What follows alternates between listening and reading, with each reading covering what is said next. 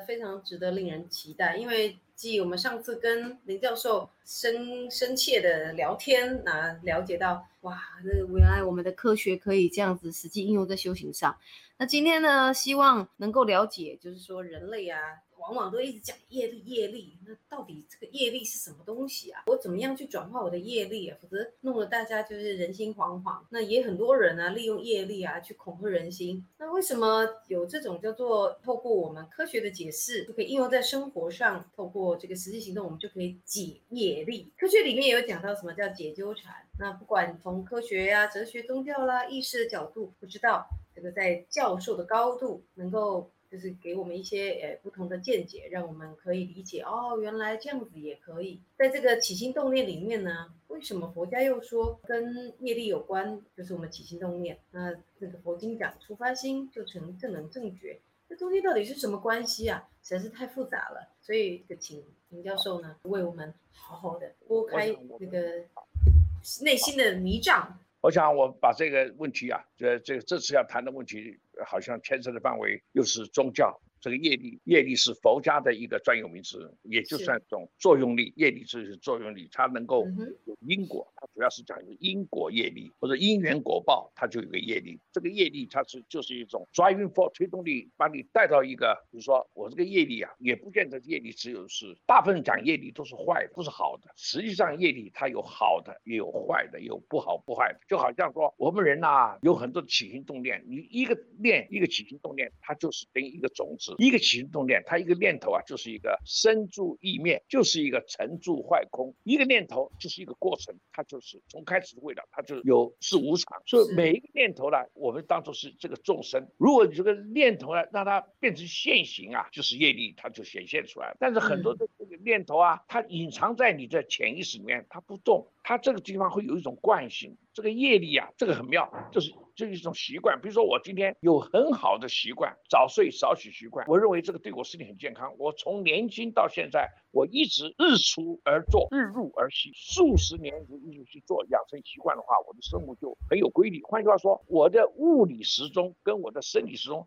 就按照大自然的运行的这个时钟来做，就是自然时钟。生理时钟是我个人身上时钟。如果跟大自然时钟如果能够给它一致的在运作的话，我们就跟天地的运行是合一的时候，你就没有违背与天地共感，不习了，你就一直在不习，你就可以生命的就非常愉快。但是现代人就是因为你不按照天时地利人和几何，通常我常常讲，天时不如地利，地利不如人和，人和不如几。几何，所以我们人在这个娑婆世界，就是已经被这个时间、空间，还有你碰到的人事物的因缘，你这就是刚讲，你播的这些种子啊，种瓜得瓜。种豆得豆，这些都是一种因果，在这个所谓娑婆世界，你看得很清楚，这些东西它能够显现出的结果了。有的时候我这个业力呢，它是种子，它在埋藏在这里，重重无尽的，它深深埋在这里，它还没有遇到这个这个因缘，这个这时节不到，这天时没有，地利没有，人和没有，就这个业力它就不能显现，这时候它这个果报就不能显现。比如说我举个例子，我上个礼拜上上因为我打了个针起了作用，所以我就没办法来跟大家来。做这个分享，这个这项节目，这是为什么呢？就是因为中间碰到一些呃意外事情，就是啊我发了烧，呃这个精神不是很好，我不能集中，所以我就就跟大家非常抱歉，我就缺席了。上两个礼拜我都没跟大家讲。就是这个因缘不具足了，所以他就不能够实行。那这个什么？这是跟我跟客观主观的条件，是让我不能够跟大家来分享。你们可能很多人会失望啊，心里面想：哎呀，教授这个礼拜要跟我们讲，没有讲啊，可能有失落感啊，或者等等啊。那这个东西谁都讲不清楚，那你们也不知道。但是实际上这种活动，它是像这个礼拜我又可以了。换句话，我这礼拜来解啊，就是等于我解纠缠了。我说，那打打打打，哎呀，我跟昨天跟凯蒂我说，我可以来跟大家分。享这次的座谈啊，我说这这个薪资座谈我可以上两次，我就等于缺席了两次，就是这个过去就过去了，也没有什么好悔后悔嘛。但是换句话说，他就不能够呈现出来，这果就没有现出来。哎，这是我又参加，但是呢，时间空间过去了，它不会重来了，过去就是过去了，也没有什么好惋惜的。那最主要，今天我们要谈什么题目？刚刚讲，任何事情你在做没有发生之前呢，实际上就有埋下了很多的种子。比如说我今天这个薪资座谈，我说每个礼拜我要跟大家分享一个小时的新制作，这个很不巧，就是因为意外或者等等，我就两次不不能。但可能以后也会有一些特殊情况，可能我会延期或者等等。但是不管怎么说，像这些事情谁晓得呀？但这个，但是它产生了，产生了。我不能来，或者我能来不能来，这个都有，都是谁？有个人来决定他能来不能来。就我是主要的因素，就是因缘，主主因缘，还有真上缘，还有所缘缘，还有等无间缘。所有这个缘呐，条件要记住，你才能够有这样的一个座谈，还有跟大家来。所以这部分是蛮重要的。所以说刚刚谈业力，业力决定你要用你意识去播那个种，嗯，你总要播那个种，看一下你有这个念力。你一定有这个念头，有这个念头，如果你能够变成乖，让它让它显现出来的话，换句话说，你很快就看到果。有了果，就可能它会有有善果，有不善不恶的果，有恶果。但是我们这个心灵讲座呢，我相信是绝对的善善果。所以大家很迫切的希望能够吸收一些新的知识，还有这么好的求知欲，我想这是来提升我们自己，来点化我们自己的思维，点化我们大家的心智上的一种成长。所以这是很正向的，这个就是显现出来一个好的果报。所以业力啊有好果，所以我们讲积善之家必有余因，你多做善事，多做善，最后你得到的果了，绝对是善。积恶之家必有余殃，所有的这个你的。这个念头，你有起心动念，贪嗔痴慢疑邪。如果你这个六毒随时在那边作用，你可以得到的这个果报，这个果报呢，都是恶的果报。或者我是诽谤人家，或者我非常的骄狂，或者我非常的自私自利，或者我非常的傲狂傲，还有我非常疑心很重，疑心就是疑，就是邪念。所以起心动念是邪念。最后，你这些一个邪念，那就叫众生了。实际上，你知道，刚刚讲这个六毒啊，你能够产生的果报，白法明的来讲，我告诉你，这是重重无尽的这个业力啊，会显现出来的因缘果报，这是很可怕的，很可怕的。六根、六尘、六识、十八界，可以告诉你，每个你都是。十八的阶层，乘上六的阶层，再加上贪嗔痴慢六毒，哎呀，还有很多的烦恼，有时候二十个什么大随烦恼，小众所以呢二十个，你还有这个心所缘的一些呃善，就是善的有十善业，还有呢十二业，所以你看这些都是重重无尽，这些呢都是属于业力。有个我以后啊，只要有我存在，你就有很多的这个对外界，你就有在这个时空当中啊，还有你的这个环境呐，还有这个在境界上啊。你有很多的这种活动，人跟人的交往，这就是一种纠缠吗？呃，这不是纠缠，这个就是这个已经不纠缠了。纠缠是还没有产生显现果报出来，还没有解纠缠，你还没去。比如说，我今天来跟大家演讲，实际上我有跟大家来分享演讲这个这个念头，但这个念头就走下去了。我今天在这个下午三点半跟大家来讲这个题目的时候，我已经解纠缠了，懂了没有？嗯，他已经在产生现。行了，就解纠缠了。嗯。解纠缠的，就是我们今天谈这个题目，什么叫纠缠？举个简单例子，用科学上来跟大家解释，就是我今天有两个手套，左手套、右手套。我这个两只手套啊，我把一个手套包装好，两个手套用两个刀包。我这一个是左手，一个是右手。当我把这个手套啊，一只寄到纽约，一只寄到北京，我没有跟任何人讲是哪一只。我寄到纽约，比如说 A A 军，北京是 B 军。当我不告诉他们，他们又打开包装的时候啊，告诉你他在纽约也可能是左手手套。也是右手啊，在这个北京也可能是左手右手，所以没有人知道，所以同时可能又是左手又是右手同时存在，这叫做纠缠状态。等你啊，纽约的那个老兄啊，一打开他是左手，哎，你北京不要打，那一定是右手，那就叫解纠缠了。因为他已经 take action，这叫解纠缠。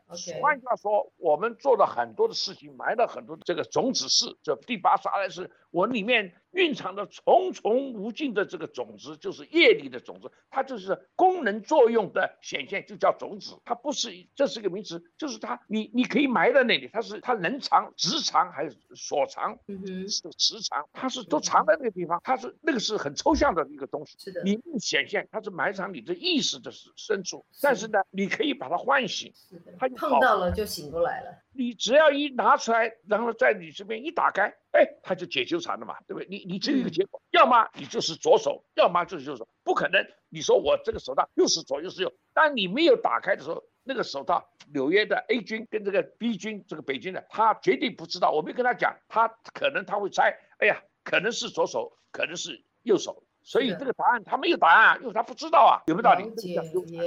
换句话说，我们今天在我的潜意识里面有无量无数、重重无无数的这种子。比如说，你们心目中有很多你们仰慕的人，还有只有你解纠缠，你找到谁？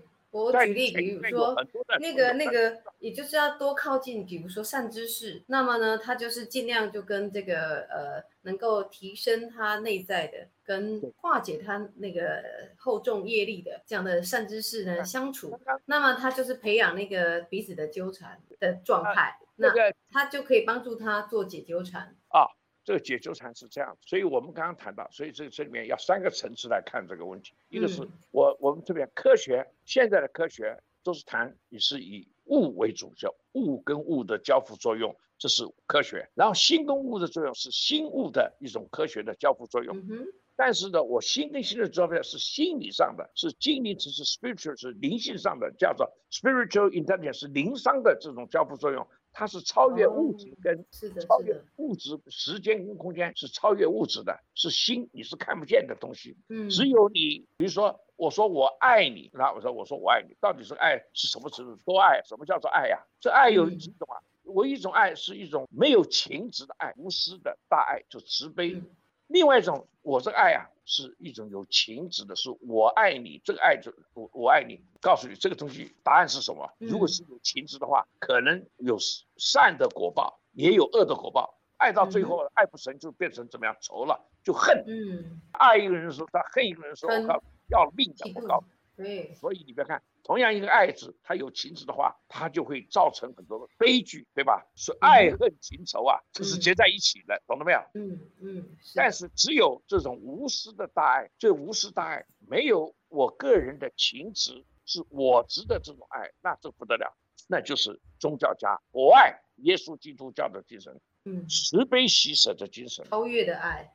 这是超越超越了这个所谓那个神性的爱，这种爱实在是太纯净了，这是纯净的爱，这个实在是只有宗教家的最高情怀。所以，耶稣基督道成肉身，还有我们释迦牟尼佛这种慈悲喜舍、无缘大师同体大悲的这种精神，这些精神不是嘴巴说的，是他真的是做出来的。就看他的解救上做出来的这个果，你看最后被钉在十字架。为众生来受苦受难，他来背负人类的原罪，众生的原罪，被钉在十字架上，没有一点怨言，对吧？这个就是不得了的，这只有只有这个什么神呐，神的子儿子才能做到，一般平常人谁做得到？今天你看到很多传教士、耶稣基督也好，这种牧师、神父，你想想，你打他左脸，他会右脸给你打吗？妈，太早了！你就现在和尚，你去骂骂和尚尼姑看看。不，对不起，比丘比丘尼，你去骂骂他看。这这，绝对他骂的更凶，他还诅咒你，搞不好。对不起啊。嗯。所以呢，我们很难。所以我说，今天这些就是属于非常神圣的宗教家，你没有这样这个修为啊，这是理想跟目标。所以像释迦牟尼佛也好，像耶稣基督也好，像什么阿拉也好，或者是。这些所谓这些目前这些神职人员也好，当然他们很多人是做得很不错，我们肯定他们。那这些就是他做出的行为，我们来尊称他的功能上，我们看到啊，他真的是道成肉身了。他为了耶稣这种无私的大爱的精神，他奉献他的生命，他在所不惜。像像这个这个这个释迦牟尼佛一样，他奉献他自己的。他在好多事，他这里面好多故事了，像这个，他甚至舍他的身去喂喂老虎啊，对不对？喂狮子，喂老虎吃，因为他认为。他这个老虎，他几个辈子前，他好像对老虎，他打死一只老虎，他这辈子他必须要还这个债，你逃不掉的。所以因缘果报，各位晓得是逃不掉的。你忏悔利用，你一定这个东西没办法，你这个种子永远在那里，你做的东西永远这痕迹是抹不掉的，对吧？所以你做善事也是抹不掉的。所以今天我们在这个现实的社会里面，为什么我们要众善奉行，诸恶莫作，对吧？对，这很重要。但这个意思在这个善你怎么去做？做的做的尽善，这个就是宗教家他们的目标，他的理想。好，刚刚谈到这个纠缠跟业力，业力是宗教家他的功能。那我科学家，我是谈刚刚讲把纠缠也解释很清楚。换句话，我任何事情很多 idea，我的理想，还有我很多的这种创意，还有我很多的想头念头想法，只要我没有让它变成现行的，这就是种子，就是我的播下的这个业力的种子。但是呢，这个种子你要让它现行，必须要有什么呀？条件要成熟，对吧？要因就是很简单，一定要有对象。你一个种子种到这个这个地，你把这个种子种在沙里面，它就没办法。你要种到阳光、空气、水、土壤，还要细心的照顾那个种子才能发芽呀。所以这些都是它的真上缘、左缘缘，还有等无缘，还有这个种子必须它那个有这个生命力，它能成长。万一那个种子，你你把那个煮熟的米，你拿去种到地里面，它会长长芽，会长成到不可能嘛？是的。所以这些条件很重要，就是每一个人做任何事情，你的种子必须是好的种子，然后呢，好的土壤必须是有足够的阳光，要空气有足够的水，还要有一个很好的农夫细心的去照顾它，你播下的这个秧苗才能够将来怎么样稻穗累累啊，长成谷子，最后你收成就好。所以这些东西都是要有条件的。所以今天。大家做任何事情，你得到你说，哎呀，我今天运气不好，这个运气不好，为什么你运气不好？别人运气好，对不对？我们看到很多意外事故，比如说我们的火车就出轨啊，或者是你看这就倒霉呀，这是这怎么去解释？虽然是意外事故，但是有的人同样在车厢里面他没事，有的人嘛就死掉了，对吧？是不是这样？你去看看，这些都是有一些因缘果报，有些条件在那里，但是很多人就看不清楚，没办法去分析。实际上呢，真正去研究，你都是可以找到原因。哎，有的人这班火车他就不去坐，他就不会坐那个车厢。哎，他，可是现在有个有个问题，就是说我们有一句话叫做“随缘了树叶，莫莫在造新阳”，但是我怎么样去了那个树叶？第这是第一个。第二个是我怎么样能够加速解纠缠这件事情？这个你听我说，做任何事情你必须来，你要去修的。但是我们常常讲这个因缘果报，这个业力啊，有的是你上辈子就是无始劫你做的，你不清。虽然你这辈子当然你做了很多善事，前面你我们做了很多罪恶没有还债，搞不好他到这辈子你虽然是好人，他还是在你身上啊，懂了没有？这些东西能避免吗？这些换句话说，我刚刚谈的天时地利。人和跟几何，天时是不如地利。地利不如人和，人和不如己和。有的人举个例子吧，那个那个，在这个秦朝末年，这个楚楚汉相争的时候，你看那个项羽多厉害，对吧？最后项羽最后被刘邦还是杀掉了，为什么？他己不和啊，对吧？你看看秦始皇多多多厉害，统一的中国，就是他那个那个孙子胡亥，三年就被赵高反正就把赵高还把他搞死掉。最后秦朝在战国春秋六百年，最后呢，秦始皇过后不到死掉不。到三年，秦朝统一了中国以后。秦朝灭亡掉了，对吧？灭掉了，对。所以这个他的这个这个胡亥啊，他几不和呀？他的祖辈们六百年的江山打下这个统一中国以后，到他手上不到三年，他就灭亡掉了。你看整个局转，然后变成楚汉相争，就楚就是楚霸王跟这个刘邦叫汉汉王，就他们一个是无赖，一个是一一一个是逼借武夫。最后呢，这整个中国的历史呢，换句话说，一个无赖可以当到皇帝了，这个简直是妈不可思议的事情。一个 一个。那个痞子啊，那个地痞流氓啊是个小村庄的一个小地痞啊，刘邦是个地痞流氓，最后他可以做到。汉高祖做皇帝，你说厉害吧？他的姻缘条，他妈他是有皇帝的命。那这个壮那个项羽多厉害？整个楚王他把这个秦朝通通军队又这么多打完，就这个人什么刚愎自用，这不听好这个谏言，最后他败掉了。所以从中国的这种历史上，你会看历史一直在重演，但是呢，永远学不会这些经验教训。春秋战国啊，我们除了很多人人所谓百家。对。很多的我们的中国的这个百家争鸣，除了很多的精华文化精华。不得了，这个很多的哲学思想，还有很多军事家，那个时代的这些能人呐，特别的多，包括孙膑啊、孙子兵法呀，对不对？张良、苏乞啊，对不对？呃，张良、萧何、张仪，这是合纵连横的张仪跟苏乞呀，都是这些人。我的意思就是说，这些你去看看，天时不如地利，地利不如人和，人不如己和。己很重要，你把天下打下来，本身命的德行，最后当了皇帝，三年就死掉了，对不对？中国皇这个就这个意思，就像刚才教授讲的，物物心物跟心心，也就是说，当他起心动念自己不和的时候，那再怎么样的天时地利人不和也没用啊。所以人呐，不但是你要知识你要记住，你还要真正要有智慧，懂吧？光是有知识没有智慧，知识是外求的，是显的；智慧是隐的，是内省自求的。所以，我们常常从一个人来看，你看到他外表的一些动作，但是你要看到他内省自求的智慧。智慧不是四字变通啊，智慧内省自求，这就属于高维度的思维方式，是合道合不得的。这个内在的涵养，或者你内在的所谓灵商，这叫智慧。这些属于高维度的思维的这样的一种能力，就是 capability，有先天也要后天，你要有方法，有人来教你，有的人教你只是。启发你，但真正还是靠你自己的内心自求啊！这个里面是要有下功夫的，要下功夫。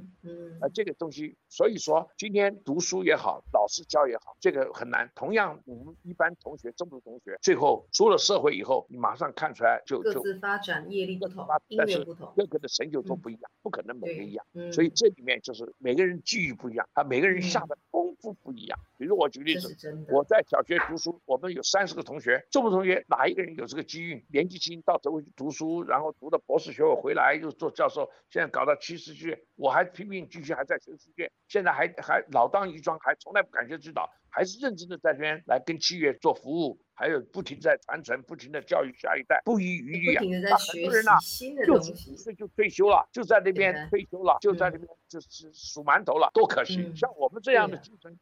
不容易啊，有这样的一个机遇，然后又到了德国去读书十年。我告诉你，我到德国去读书十年，二十二日去，二十八日拿博士，三十二岁回台湾。我可以告诉，跟这个唐三藏当初到天竺到取经啊，不比他呃这个轻松啊，懂了没有？是的，是的。班邦啊！我跑到德国，比他到那个什么印度还更远的，走不到。他那时候没有飞机啊。换句话说，你要你要看不容易，所以每一个人你要要有一番的成就，你不下功夫，想想看，我还要把德文弄好，在德国人家都讲德文，我还要跟他妈德国人。脾气一样的来做，他也不能说你中国人我就给你轻松一点。我可以告诉你，一样的不可能让你轻松，也不可能给你打 pass，也不能去给你补习，完全靠真才实学。所以今天学问这功夫，绝对是要下功夫的。你不得苦学，任何有成就的人，绝对要经过一番寒彻骨啊！你没有寒彻骨，这个梅花你怎么能闻到它的香啊？对吧？所以非常重要。所以今天谈到呢，刚刚谈到天时地利人和几何。己呀，自己的刚刚讲外在的知识跟内在的智慧，这个之间你要去给他把它调整的非常好，把这个形思出来。是这个史读史书，史读书啊，在科学里面去打转，那不如不读书。尽信书不如无书。所以我们现在做学问，我们做任何东西，今天学科学，我们除了传道作为教授，传道授业解惑以外，还要创造知识，懂了没有？嗯，你还要创知识。如果今天一个老师只会拿到一个教书在那教，背诵、记诵自学或者填鸭式的教学，这是毫无作用。为什么？你没办法去竞争的。所以今天我们在这种科技的前沿的科学，就是前瞻的科技工作者，永远要站在知识的尖端，必须要打开你的智慧的、你的这个 scanning，你的智慧的这个天呐，你的天线，随时要要截取啊，天地一切信息啊，直接从高维度去下载这些知识或者这些。智慧到你的意识中了，所以这个可能就是一种 transcendental consciousness，所谓超意识的这样一个领域里面，你才能够真正的跟高维度去怎么样对接。那这种对接很难讲，很抽象，但这个东西也就是说，你必须要有内在的智慧、内省智慧的功夫，你要到，你才有能够举一反三，你才能够直觉，你才能够直，我们叫直觉顿悟啊，直观对，直觉直觉顿悟啊，就直接不假思索，这灵感一现啊，直接。哐！我们是下载最快，你要去学，学死你学不会，直接去，好像是神来一笔呀。这里面啊，那个教授，就像你提到的，就是说大能者，比如说他是一个呃医师，他是一个律师、哲学，或者是他是一个科学家，这些大能者其实实际上已经是比一般的人还要在更能够学习或者是创造更多新的东西，他更需要有更高维度的不同维度，甚至更高维度的胸怀，比如说。医师为什么要强调守怀者精神？那如果每个医生都没有守怀者精神，那唯利是图，那还得了？那你觉得科学家他本身如果有这种大爱的精神，那本身他的研究就可以更得泽广逼更大的那个群众嘛？然后甚至他有历史上的意义。所以说，就像刚才教授讲的，就是说，包括纠缠这件事情，也蛮特别的是，没想到在我们要解纠缠这件事情，还可以从不同维度去思考。那如何去解纠缠呢？那通过我们内在的学习、超越的爱跟了解那个更无私的爱，那就是一种解纠缠很重要的关键的方法。太棒了！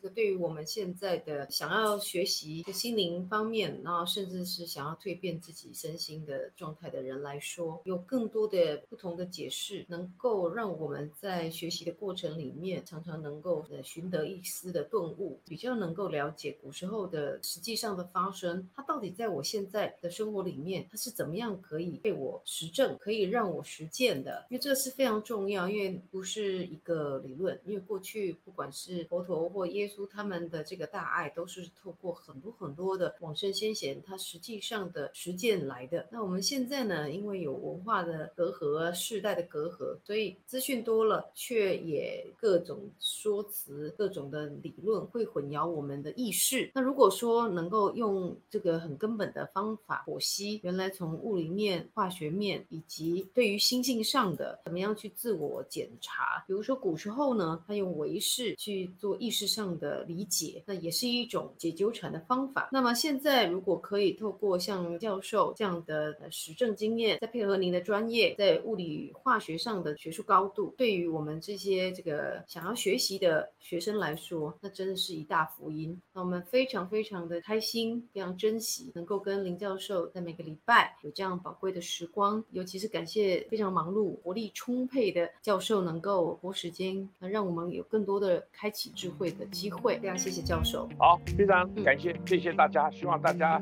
身体健康啊，万事如意，心想事成。是的，好，感谢感谢，好，谢谢教授。